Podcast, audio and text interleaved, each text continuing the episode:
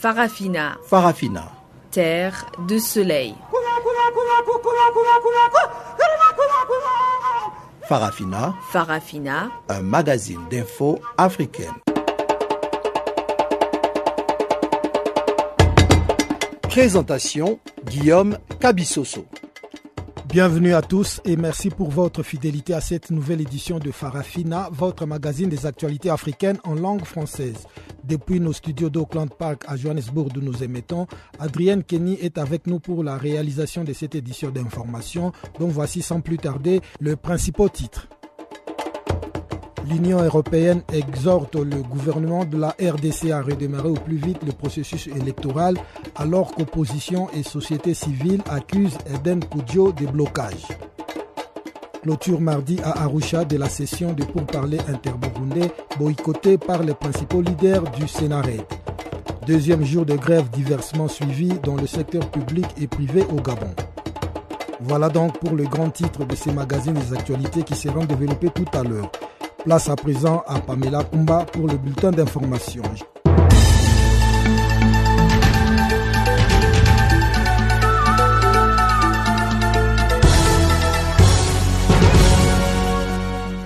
Bonjour à tous. Commençons ce bulletin au Congo démocratique.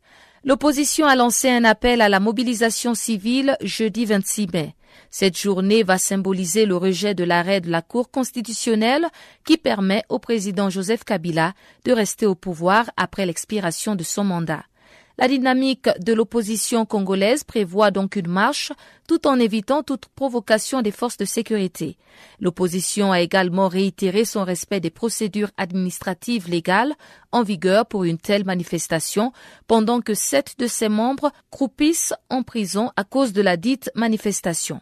Ils ont été arrêtés à Matadi dans la province du Bas-Congo lundi lors d'une réunion pour préparer cette journée du 26 mai. Vital Kamere, le président de l'Union pour la nation congolaise, a pour sa part convié la police à utiliser les bombes lacrymogènes, les munitions, les armes lourdes et les roquettes pour combattre, selon ses propres expressions, les terroristes à Béni. Et toujours en République démocratique du Congo, il faut noter par ailleurs que l'Union européenne a exhorté le gouvernement congolais à redémarrer au plus vite le processus électoral. Cette exhortation survient à l'issue d'une rencontre lundi des 28 ministres des Affaires étrangères de l'Union. Joseph Kabila, dont le mandat prend fin en décembre, est au pouvoir depuis 2001. Il entend jouir d'un arrêt donc constitutionnel afin de continuer à rester au pouvoir jusqu'à l'organisation des élections. Le parti au pouvoir estime que cette transition ira de deux à quatre ans afin que le pays soit fin prêt à tenir des élections crédibles et transparentes. Bruxelles invite la Commission électorale nationale indépendante du Congo à communiquer dans les plus brefs délais un calendrier révisé et des options qui permettent aux divers acteurs politiques de se prononcer sur la situation. Du côté de l'Angola, le président de l'UNITA, Isaias Samakuva estime qu'il serait souhaitable que les opposants angolais forment une coalition pour les élections générales de 2017. Samakuva s'exprimait ainsi lundi soir sur les antennes de la télévision publique d'Angola. Le leader du principal parti d'opposition a expliqué que depuis 2004, son parti a rencontré les différents opposants pour former une plateforme qui va s'achever à la fin des élections. Mais au fil du temps, beaucoup de ces formations politiques ont disparu. En 2008, une autre tentative a échoué lorsque les partis politiques d'opposition avaient été invités à prendre part à une plateforme commune qui serait bénéfique donc pour la rédaction de la Constitution et l'adoption de la loi électorale angolaise. C'est au moment crucial des élections que chaque opposant avait suivi sa route. Samakuva, le leader de l'UNITA, a admis que les négociations sont actuellement en cours pour trouver une position commune. Reste à savoir si cette fois-ci la dite coalition de l'opposition tiendra jusqu'aux élections de 2017. Réélu au dernier congrès de son parti avec 82% des voix, Samakuva est la tête de liste de l'UNITA pour les prochaines élections générales. Et puis on en parlait déjà dans nos précédentes éditions, c'est la période propice pour les candidats à l'immigration clandestine. Ce mardi, les gardes-côtes libyens ont arrêté environ 550 migrants qui tentaient de rejoindre l'Europe par la mer. C'est dans la deuxième opération d'interception d'embarcations de fortune en deux jours dans la zone de la raffinerie de Zawiya. Le colonel Ayoub Kassem, porte-parole de la marine libyenne, a précisé que les migrants étaient à bord de quatre canots et ils ont été remis aux autorités de lutte contre la migration clandestine. Pour rappel, dimanche passé, près de 850 migrants à bord de cette embarcation avaient été interceptés par les gardes-côtes et lundi, près de 2000 migrants ont été secourus au large de la Libye. Mouvement d'humeur effectif depuis lundi au Gabon, initié par la dynamique unitaire composée de six fédérations et trois syndicats. La grève était effective à Libreville, la capitale gabonaise, pour la deuxième journée consécutive. Cette grève dite de recouvrement de la dignité a pour objectif d'inciter le gouvernement à respecter les engagements consignés dans le cahier de charges déposé le 7 avril dernier sur la table du premier ministre gabonais Daniel Onaondo. La dynamique unitaire réclame notamment le paiement de la prime d'incitation à la performance qui, selon les responsables du mouvement syndical, aurait dû être soldée depuis juin 2015. Et on termine sur une note de santé. L'Organisation mondiale de la santé a lancé un nouveau projet visant à aider les pays africains à contrôler et éliminer les maladies tropicales négligées. Ce projet spécial va renforcer les programmes nationaux et aider les pays à obtenir un financement durable pour lutter contre les maladies liées à la pauvreté. C'est le bureau régional de l'Organisation mondiale de la santé pour l'Afrique qui a lancé ce nouveau partenariat majeur. Le projet spécial élargi offrira aux programmes nationaux une assistance en matière technique et va octroyer de financement aux fins de contrôle et d'élimination des cinq maladies tropicales négligées qui représentent 40% des individus affectés en Afrique et des centaines de millions d'individus affectés dans le monde.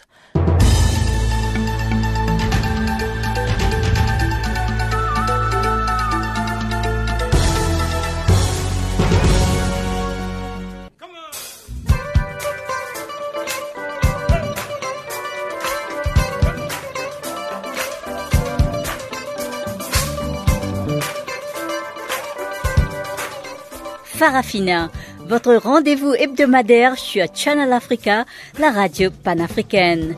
Farafina, votre programme des actualités en langue française sur Channel Africa.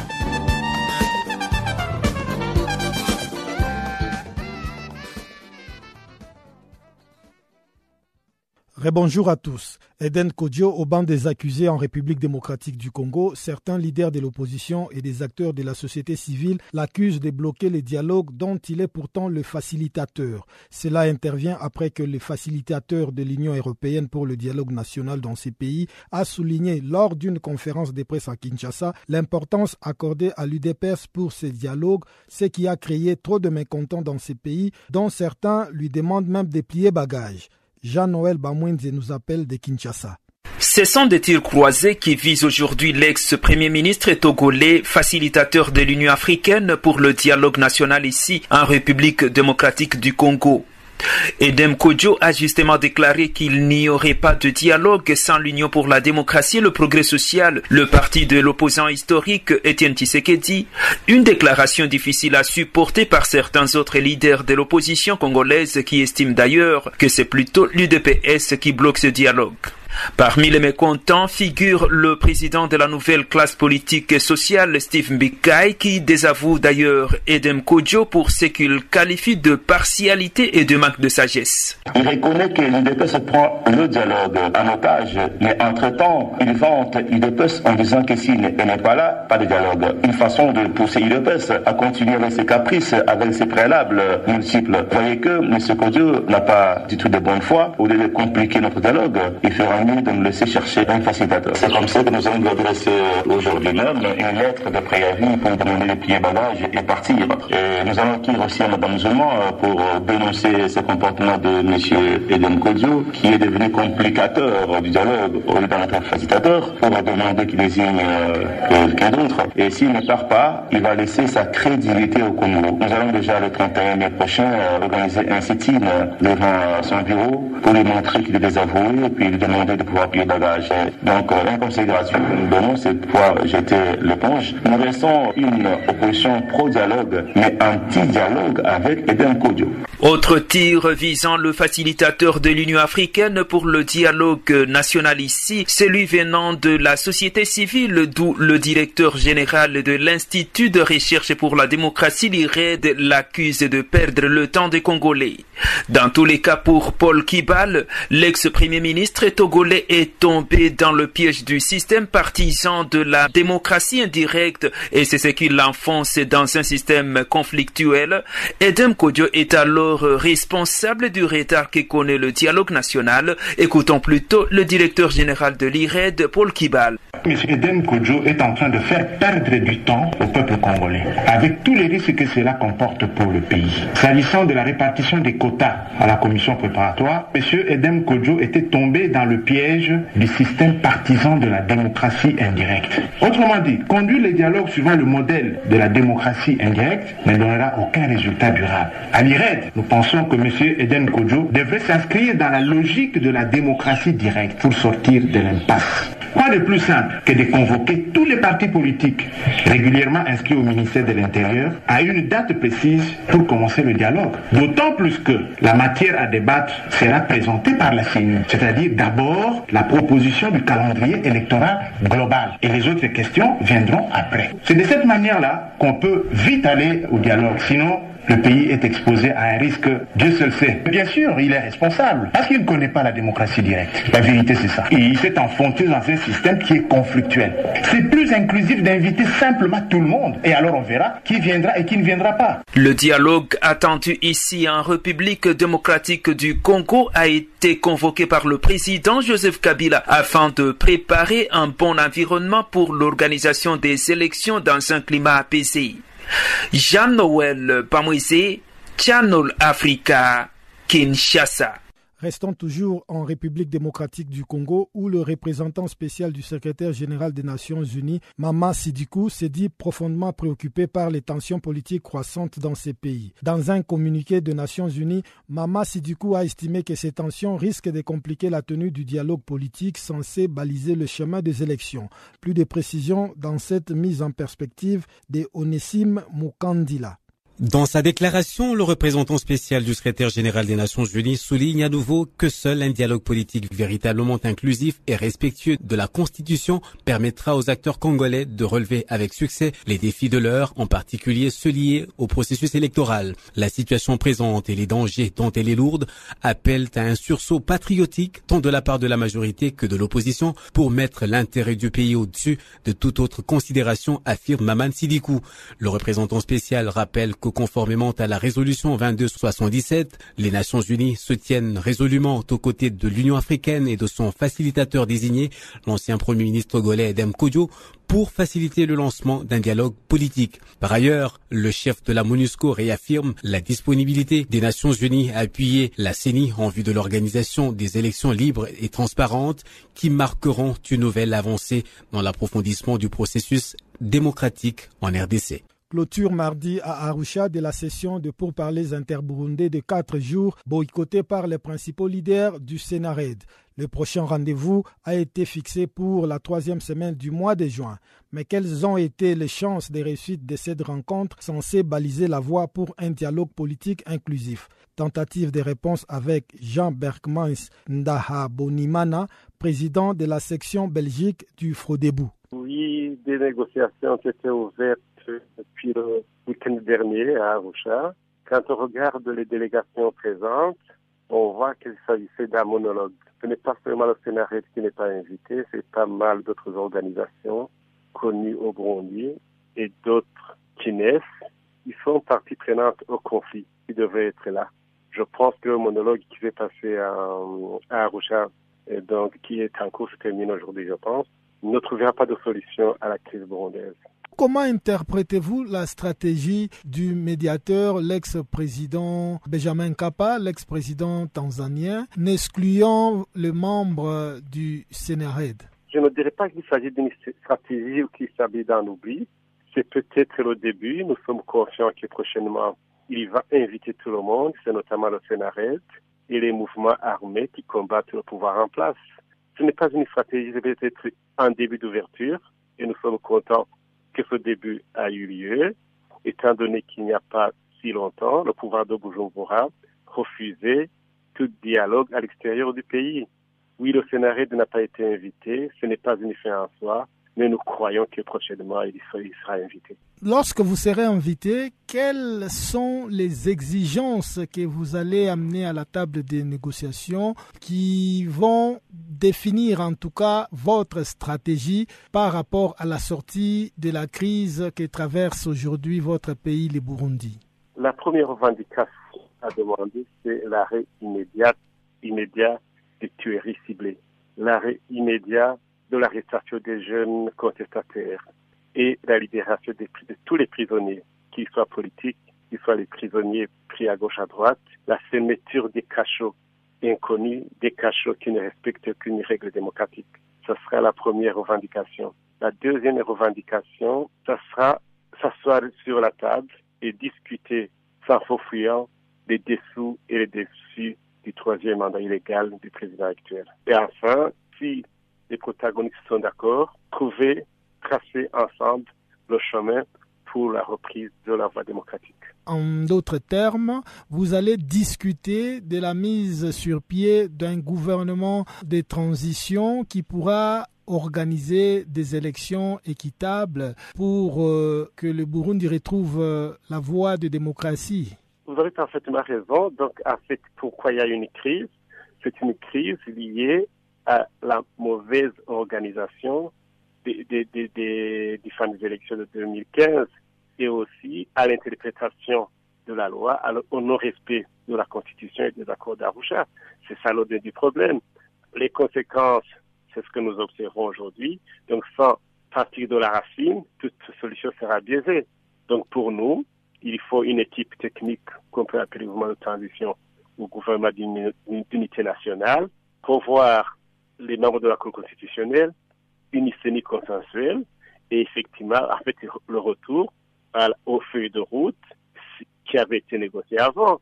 Donc, euh, on oublie que tout ce qui avait, été négocié à Bujumbura et à Kayanza et à Lamongue, je crois, il y avait une feuille de route à suivre. Ces feuilles de route qui avaient été négociées en présence de l'Union africaine, en présence de l'Union européenne, cette feuille de route et de l'ONU, cette feuille de route a été mise aux oubliettes. Chaque fois, le problème au Burundi, c'est que les textes sont clairs, des pourparlers sont mis en place, mais un seul homme, un seul parti politique, met tout ça dans les oubliettes.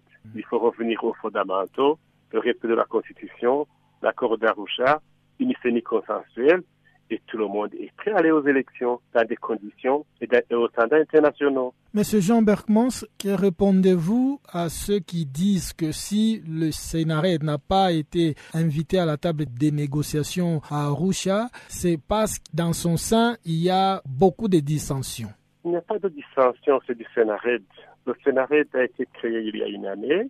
Le premier mandat l'ancien président a expiré au mois, c'était neuf mois renouvelable. Il y a eu des élections qui ont été organisées ici à Bruxelles dans, en bonne et forme. Il y a eu une nouvelle équipe qui dirige le Sénat, des dissensions internes.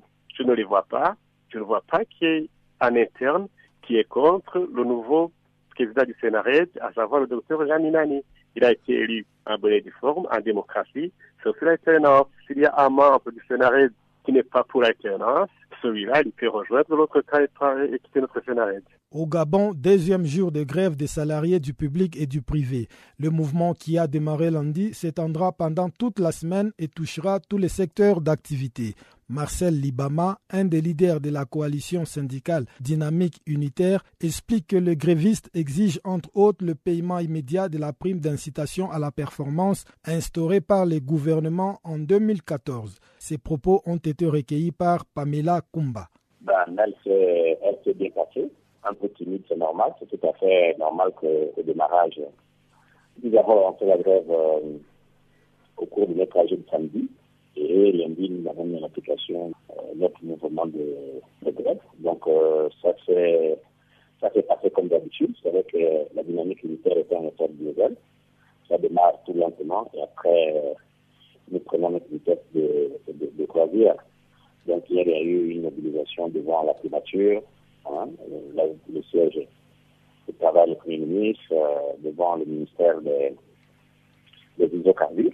Nous avons fait une mobilisation à ce niveau-là. Le gouvernement avec l'aide de ce syndicat satellite, a organisé euh, une autre manifestation qui appelait les, les fonctionnaires de la santé à récupérer les bons de qui donnent droit à l'argent, qui est destiné à la prime d'incitation à la performance. Euh, certains fonctionnaires de, du ministère de la Santé se sont rendus du côté du budget. Malheureusement, c'était une fausse nouvelle. Euh, et ils se sont fait gazer là-bas par les forces de police euh, qui ont chargé sur euh, les enseignants qui ont répondu à cette invite du côté de la, direction générale du budget. Donc, c'est une journée qui s'est bien passée hier. Aujourd'hui, elle, on la maintient. Et Ici, là, nous allons voir comment faire en fait que la mayonnaise prenne dans le reste des, des localités de, de, notre pays. Et cette fois-ci, quelles sont vos revendications? Ça n'a pas changé dans le temps. Les revendications sont les mêmes. La dynamique unitaire a eu à déposer un préavis de grève. Comme à son habitude, le gouvernement n'a pas daigné appeler les partenaires euh, euh, sociaux afin de, de s'enquérir euh, ou de négocier sur, sur, sur les revendications. Et vous savez que notre législation en la matière est claire. Le préavis court huit jours. Et dans, le, dans les huit jours, l'employeur, le gouvernement, dans notre cas, qui est le gouvernement, avait l'obligation de nous conduire autour d'une table. Malheureusement, au terme de ce, de ce préavis, le gouvernement ne nous a pas conduit à cette table. Donc, inévitablement, nous sommes rentrés dans le mouvement de grève pour revendiquer des engagements non tenus. Parce qu'il s'agit ici des engagements non tenus parce que nous attendons toujours, depuis près d'un an déjà, le, paiement de la prime d'incitation à la performance que nous devions avoir depuis le mois de juillet 2015. Euh, nous voilà pratiquement au seuil de, de l'année.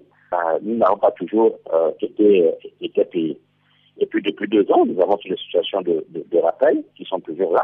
Nous avons aussi des situations que je pourrais globaliser le cadre des situations administratives et financières.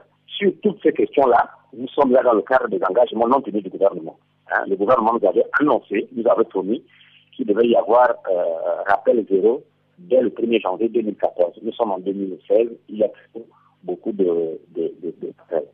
Donc, euh, et euh, nous voyons paradoxalement que le gouvernement effectue des dépenses superfétatoires. Hein, si, s'il faut en tenir à la note euh, du directeur général du budget qui disait que les priorités du gouvernement euh, sont aujourd'hui l'organisation des élections euh, présidentielles et l'organisation de la Coupe d'Afrique des Nations, la calme. Donc les problèmes sociaux, les problèmes des Gabonais sont relégués au second. Donc voilà un peu un ensemble de, de points que tous les Gabonais savent, qui se trouvent aujourd'hui être au cœur de, de cette grève générale. Alors on commence à tomber un peu dans une espèce de routine entre le gouvernement et puis euh, euh, la dynamique unitaire. Donc chaque fois on a des, grèves, toujours pour ces mêmes revendications, euh, ces promesses du gouvernement qui ne sont pas tenues. Est-ce que vous avez un autre moyen de pression, outre la grève? Bien, donc nous n'avons pas d'autres moyens en dehors du rapport de force, en dehors de la grève. Vous savez que la grève est l'arme ultime de toute organisation syndicale c'est toute organisation syndicale. Donc, euh, nous disons euh, au, au, pouvoir en place euh, qui ne veut pas entendre, hein, qui est autiste, qui est sourd aux problèmes dont posent les travailleurs. Je vous en donne seulement un, un seul exemple. Le régime en place n'a construit aucun établissement. Hein, il n'y a aucune école n'a été construite. Je parle là des écoles primaires, des écoles secondaires, aucun institut, rien, aucune université n'a été construite. Ce qui fait en sorte que la situation est catastrophique au niveau de, nos écoles. Et on parle aujourd'hui d'examen quand on sait très bien que l'année scolaire a été émaillée de grèves, hein, toute chose qui aurait pu amener le gouvernement à prolonger le calendrier scolaire, or il raccourcit le calendrier scolaire pour euh, permettre aux enfants d'aller en vacances et le gouvernement d'aller aux élections. Donc le seul moyen que nous avons, c'est le rapport de force.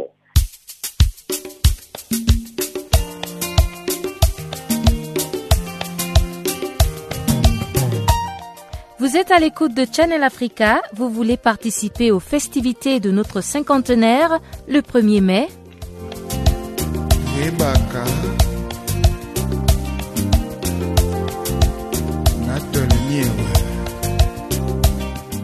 Envoyez-nous vos vœux d'anniversaire sur www.channelafrica.co.za sur notre page Facebook Channel Africa Twitter, Channel Africa 1 et French Farafina.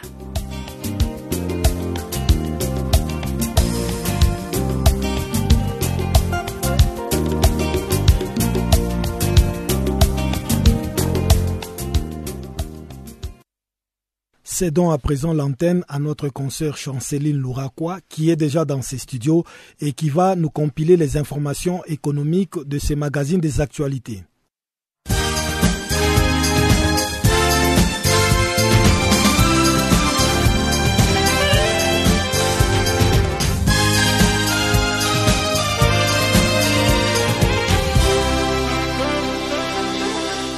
Amis auditeurs de Channel Africa, bonjour. Il s'ouvre ce mardi un assemblée annuelle de la Banque africaine de développement sur le poids de la malnutrition sur l'économie en Afrique à Lusaka, en Zambie. Plusieurs chefs d'État seront présents à cette assemblée annuelle, dont Idriss Déby, le président du Tchad. Le lundi, deux réunions préliminaires ont eu lieu, d'où il a été question notamment de sécurité alimentaire. D'après la Banque africaine de développement, la malnutrition coûte chaque année 25 milliards de dollars à l'Afrique et près de 11% de son produit intérieur brut. Lutter contre elle, cela devient un impératif économique pour beaucoup de pays d'Afrique.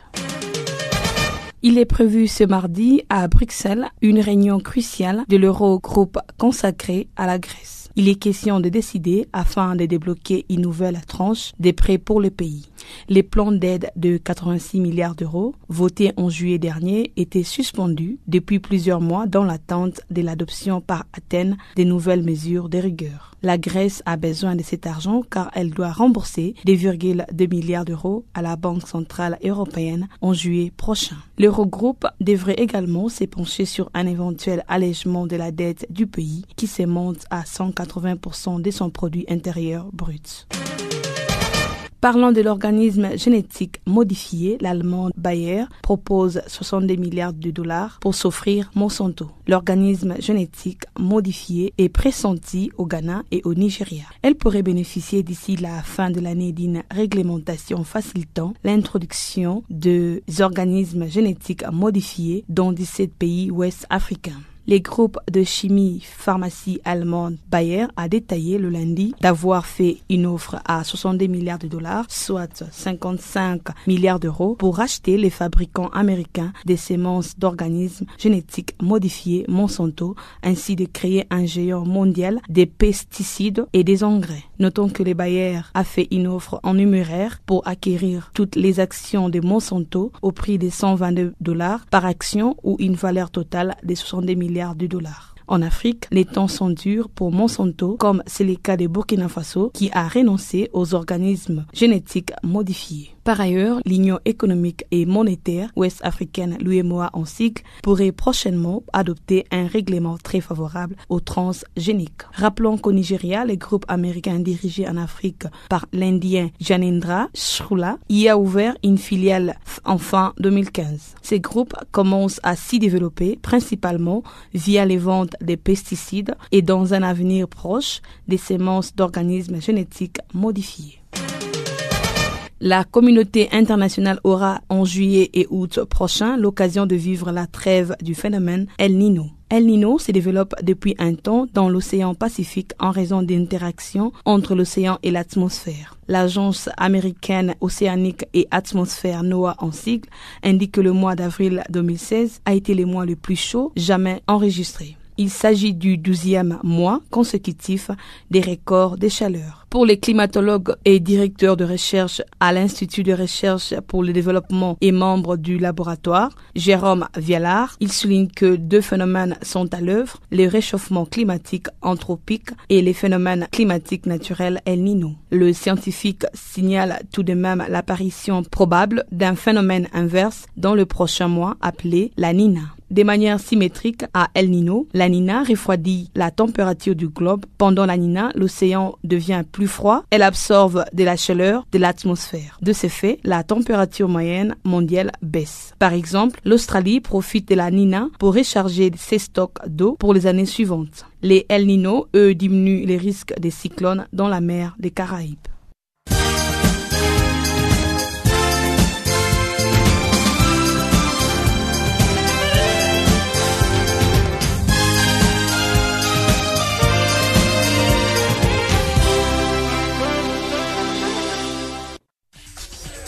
Cette jeune fille-là, j'ai peur de danser avec elle. Hein.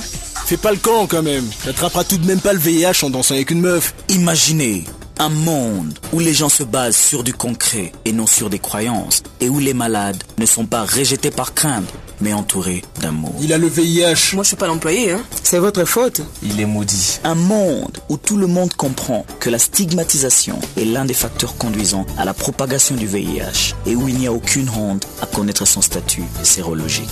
Imaginez la possibilité d'une génération sans VIH, ça commence avec vous. En savoir plus, consultez le www.itbeginswithyou.org.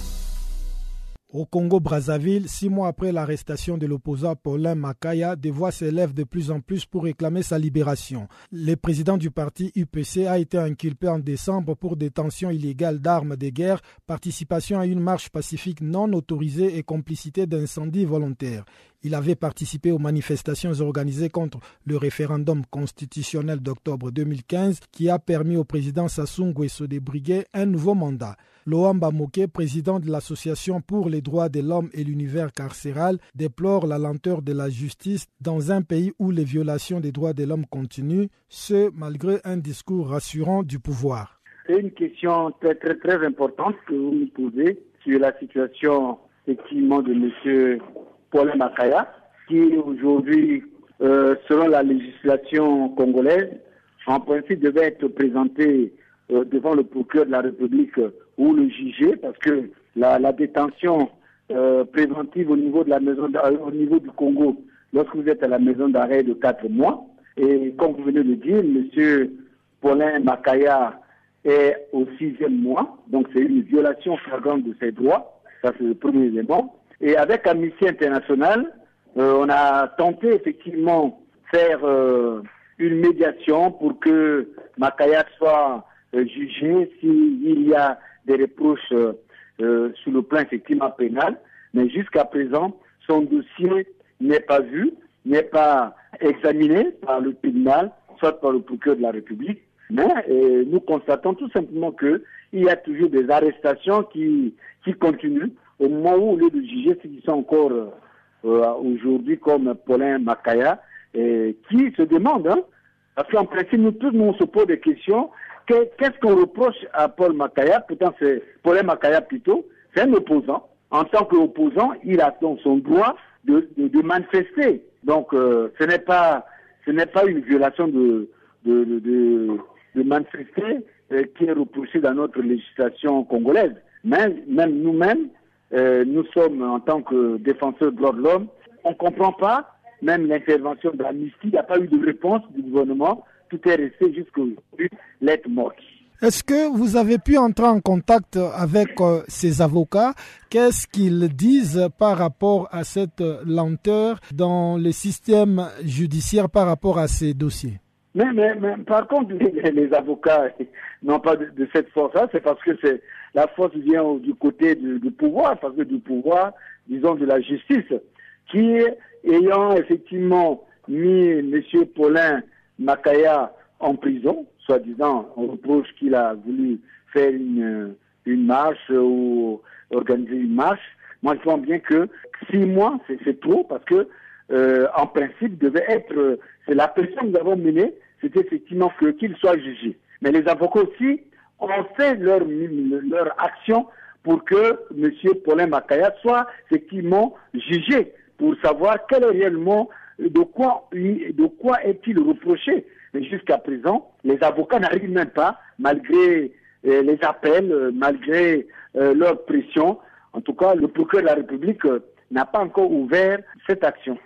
D'une manière générale en République du Congo, comment se présente euh, la situation droit après les élections qui se sont déroulées en mars dernier? Non, mais vraiment, c'est en, toute la sincérité. Vous savez bien que le discours du chef de l'État était un discours qui était rassurant, parce que dans son discours, il a dit que euh, il est le président de tous les Congolais, et ensuite euh, la marginalisation ne peut plus avoir lieu, ni l'exclusion tout citoyen congolais. Mais malheureusement, malheureusement, nous constatons que les leaders tels que euh, Jean-Marie Michel Moukoko, ex-candidat, qui est actuellement son, domicile est encerclé euh, par les forces de l'ordre et qui ne peut pas être euh, approvisionné ni en vivres ni en médicaments. Et ainsi, le domicile de ex-candidat André Okombi Salissa est aussi encerclé. Il est aussi dans les mêmes conditions. Et nous avions effectivement d'autres leaders tels que Jean Ngwabi, Anatole Libongo Ngoka, Jacques Banazangala, Marcel Pika et Paulin Makaya croupissent effectivement au niveau de la maison d'arrêt de Brazzaville. Voilà. Est-ce que ce tableau est un tableau noir pour nous en tant que défenseurs de droits de l'homme est un tableau qui ne rassure pas l'état de droit de notre pays? Et c'est pour cela que ça nous inquiète beaucoup. Donc, euh, au niveau de la justice, au niveau de la politique, il n'y a pas une assurance malgré le discours du chef de l'État prélude à la commémoration de la journée africaine le 25 mai. L'occasion pour le panafricaniste Médard Abengue de saluer la contribution des leaders africains tels que Patrice Lumumba à l'instauration de cette journée. Pour lui, il n'y a rien à célébrer, mais il s'agira plutôt de réfléchir sur le passé et l'avenir du continent noir une journée internationale dédiée à l'Afrique, je ne sais pas à quoi ça peut bien euh, servir. L'Afrique est une entité à part, les autres continents aussi sont des entités à part. Et, écoutez, vous savez que euh, cette manière de voir les choses, à mon avis, c'est une, euh, une forme de, de, de, se faire ou de se dire euh, faible et petit.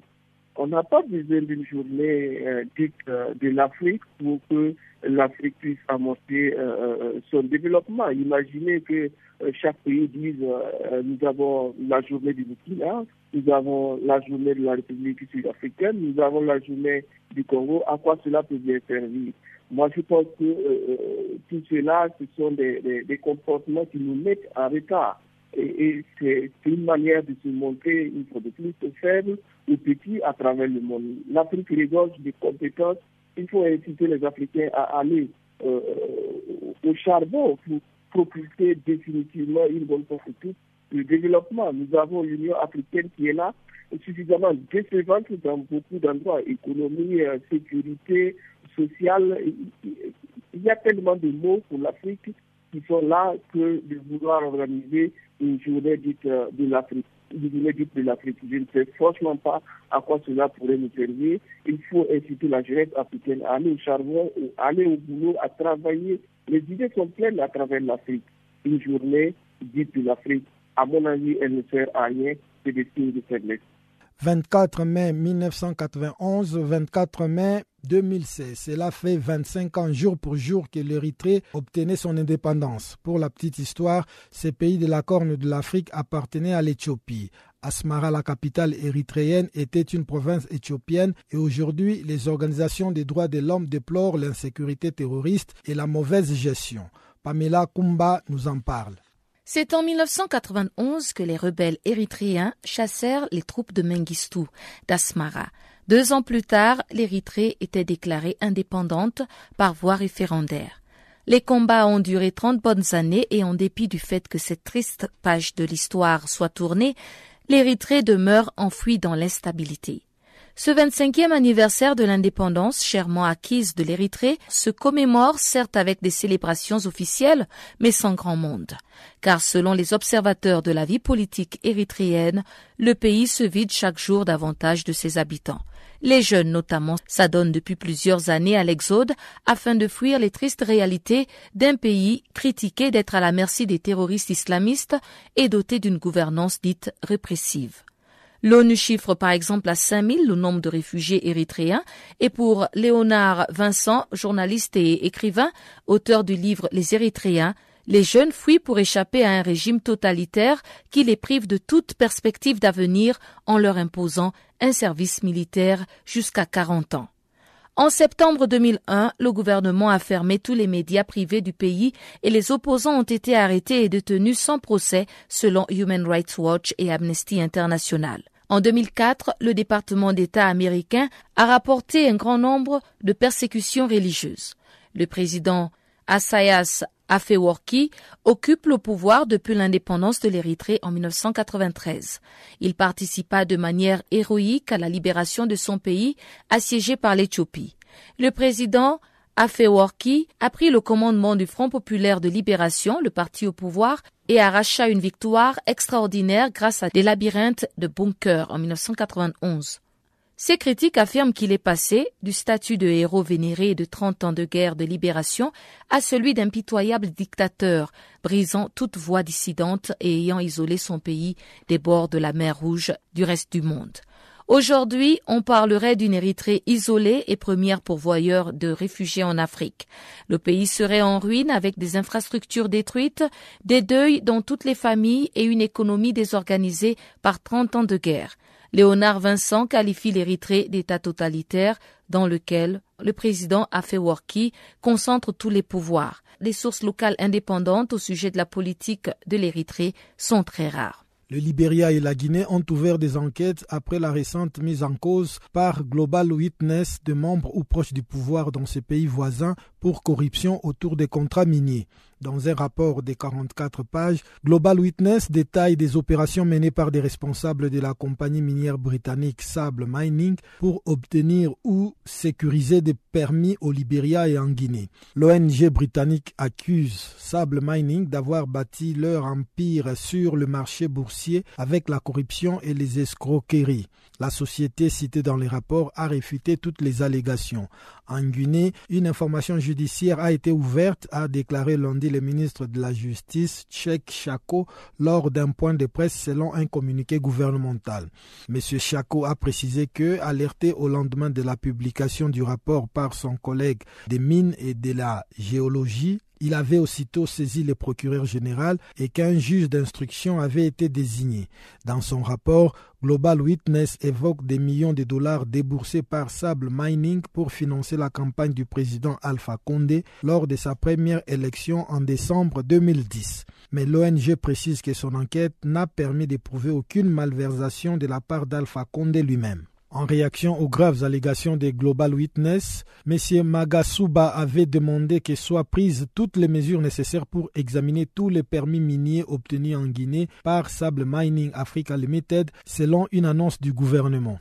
Le ministre de la Justice avait alors précisé que la compagnie disposait des droits d'exploration et de développement sur des ressources naturelles remontant à 2010 afin d'en vérifier les conditions d'attribution, il n'avait pas exclu de solliciter l'assistance des services d'entraide judiciaire dans d'autres pays, y compris ceux du Royaume-Uni. Au Libéria, l'ONG accuse Sable Mining d'avoir payé près de 960 000 dollars à plusieurs responsables du pouvoir ou à des proches entre 2010 et 2012 pour s'assurer leur faveur. Le rapport fait aussi état de milliers de dollars consacrés à des frais, notamment des voyages et des téléphones, pour un beau-fils de la présidente Helen Johnson Sirleaf, chef des services des renseignements du pays. À la suite des allégations des Global Witness, le Parlement libérien a décidé le 20 mai dernier à l'unanimité la création d'une commission spéciale indépendante d'enquête sur ces dossiers, selon Isaac Red, un porte-parole du gouvernement. De son côté, la présidence libérienne a annoncé avoir déjà mis en place une commission enquêter sur ces allégations. Mais M. Red a insisté sur l'importance de la commission indépendante votée par le Parlement en raison du risque de conflits d'intérêts. La FAO a indiqué que dans les régions en situation d'urgence prolongée, le taux de sous-nutrition est trois fois plus supérieur à la moyenne des pays en développement. Pour plus de détails, suivant Dominique Burgian, directeur de la division des urgences et de la réhabilitation et chef du programme stratégique de la FAO sur la résilience. Il est au micro de Mureille Sarr. Aujourd'hui, le monde fait face à des niveaux de souffrance inégalés. 125 millions de personnes de par le monde ont des besoins humanitaires importants.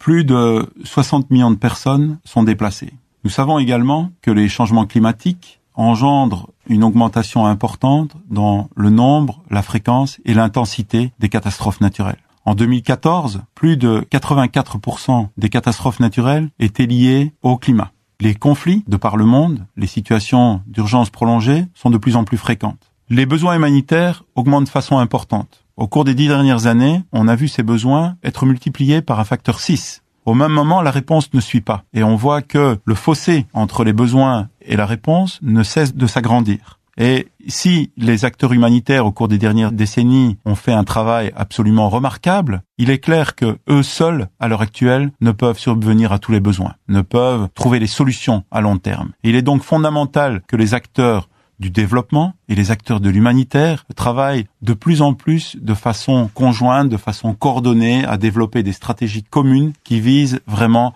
à mettre fin à ces besoins qui deviennent insurmontables. Le sommet mondial sur l'action humanitaire sera un moment important pour les décideurs politiques mais aussi les acteurs de l'action humanitaire et du développement, de se retrouver, de partager leurs analyses et de réaffirmer un certain nombre d'engagements, notamment en ce qui concerne la prévention des conflits, mais aussi l'importance de préserver les normes et les principes qui ont gouverné l'action humanitaire, mais aussi de façon très importante, et c'est une question qui nous préoccupe beaucoup à l'heure actuelle, la question des déplacements, mais aussi des discussions auront lieu sur la question de l'importance de mettre fin aux besoins et enfin de discuter les questions des investissements dans l'humanité. Quelle place occupent les questions alimentaires dans le programme du sommet? Quand on sait que les conflits, les catastrophes naturelles, les maladies, mais aussi les crises sociales ont un impact considérable sur la sécurité alimentaire et les moyens d'existence des populations, on comprend mieux l'importance que prendront ces questions. On sait que dans les situations d'urgence prolongée, les taux de sous-nutrition sont trois fois supérieurs à ceux de la moyenne des pays en développement. On sait que dans les situations de catastrophes naturelles, le secteur agricole absorbe en moyenne 22% du coût total des catastrophes. Quand il s'agit de sécheresse, ça peut aller jusqu'à 84%. Les maladies, maladies animales en particulier, la grippe aviaire ou encore la peste des petits ruminants, ont un effet dévastateur sur les moyens d'existence des populations et peuvent, dans certains cas, même engendrer une certaine instabilité. Quel message clé la FAO délivrera-t-elle? La FAO va tout d'abord rappeler au monde que dans les situations de crise, le secteur agricole et les agriculteurs payent un lourd tribut. 70% des populations en pays en développement dépendent de l'agriculture pour leurs moyens d'existence et ces moyens d'existence sont régulièrement affectés par des conflits, des catastrophes naturelles, des maladies, des crises sociales. Nous allons également rappeler l'impact que peuvent avoir les conflits sur la sécurité alimentaire, mais aussi le rôle qu'investir dans la sécurité alimentaire peut avoir sur la stabilisation et dans la promotion de paix durable. Nous allons réaffirmer l'importance des investissements en matière de préparation et de prévention. Nous savons en effet qu'investir dans le domaine de la prévention, un dollar peut aller jusqu'à économiser 4 voire 7 dollars au moment de la réponse. Nous allons également profiter du sommet sur l'action humanitaire pour rappeler l'importance de la protection sociale.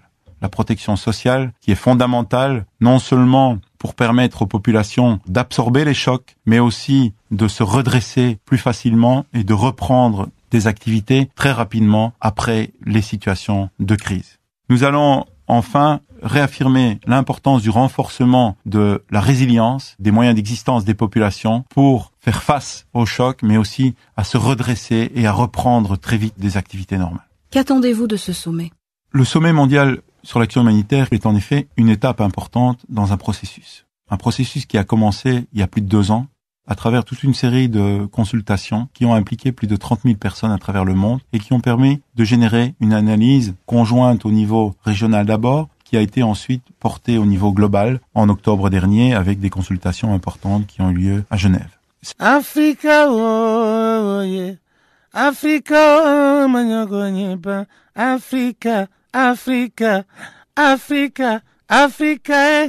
Je m'appelle Salif Keita. Vous écoutez Channel Africa, la voix de la renaissance africaine. Chers auditeurs de Canal Afrique, nous voici presque à la fin de notre programme de séjour. Mais avant de nous séparer, cédons encore le micro à Chanceline Louraquois qui a compilé pour nous les informations sportives.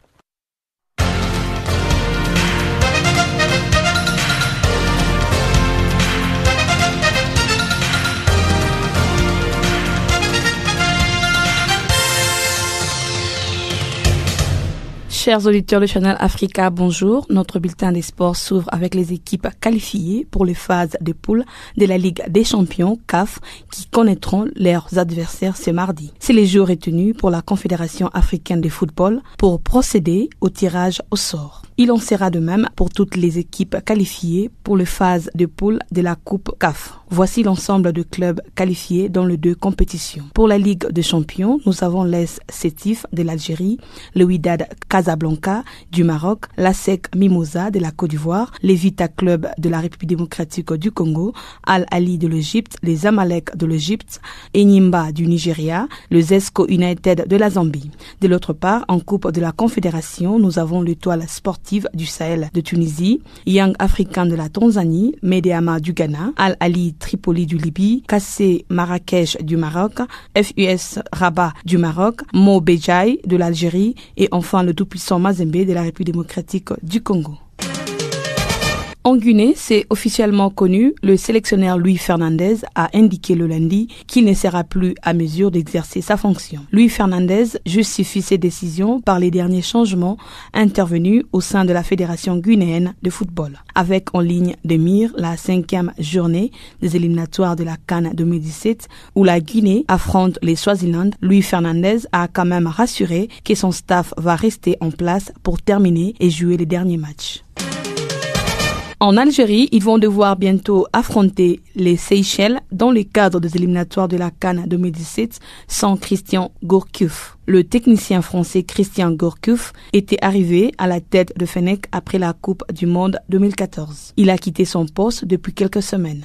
Son départ, à en croire jusque-là, n'a pas eu des répercussions sur la préparation de l'équipe. Les nouvelles entraîneurs de Rennes, Aïssa Mandi, affirment que les préparations se passent bien. Il déclare, je cite, Nous préparons dans de très bonnes conditions cette rencontre face aux Seychelles. Les départs de Gourcuff est derrière nous. Après Nabil et Yazid font du bon boulot et nous sommes plus que déterminés à aller les trois points de cette rencontre aux Seychelles. Fin de citation. Aïssa Mandi ajoute que c'est dans un état d'esprit impeccable que les préparations se font pour ce match face aux Seychelles. À noter qu'il reste un point à l'Algérie pour assurer leur qualification à la prochaine Cannes. L'international français d'origine malienne, Gueda Fofana, est obligé de mettre fin à sa carrière à l'âge de 25 ans. C'est ce qu'a confié lundi le président de l'Olympique lyonnais, Jean-Michel Ola. Le jeune milieu de terrain Gueda Fofana est gêné par les blessures depuis deux ans. C'est une ostéonocrose à la cheville, autrement dit, c'est à cause de la mort d'un fragment des tissus qui lui a pourri la carrière. Il a été opéré pour une première fois en juillet 2014 et il a par la suite enchaîné des autres opérations sans être véritablement guéri. Ensuite, il a seulement disputé 42 minutes de jeu au cours des 25 derniers mois. Pour le président de l'Olympique lyonnais Jean-Michel Ola, c'est un formidable joueur. Gueda Fofana a un mental exceptionnel et une forte influence positive sur les autres, a conclu le président de l'Olympique. En rappel, Gueda Fofana a été formé au Havre. Il n'a plus joué en championnat depuis le 16 mars 2014 et sa carrière était même considérée en péril. Les championnats du monde des pantalons modernes ont commencé le lundi à Moscou. Actuellement, l'équipe de France a déjà les yeux tournés vers Rio 2016, d'où elle espère bien ramener les premières médailles olympiques individuelles du pantalon moderne tricolore. Les pantalonniers modernes commencent tout d'abord par l'escrime où tous les concurrents s'affrontent par touche unique. Ils enchaînent ensuite avec la natation pour un 200 mètres nage libre avant de continuer la journée avec l'équitation sur une monture tirée au sort. Puis, pour finir, vient l'épreuve des courses à pied. Les athlètes partent à des intervalles correspondant à leur point au classement. L'épreuve est longue de 3,2 km avec tous les 800 mètres une séance de tir. Il faut atteindre 5 cibles à 10 mètres et l'on ne peut répartir que si toutes les cibles ont été touchées. Les premiers à franchir la ligne d'arrivée et les vainqueurs de l'épreuve.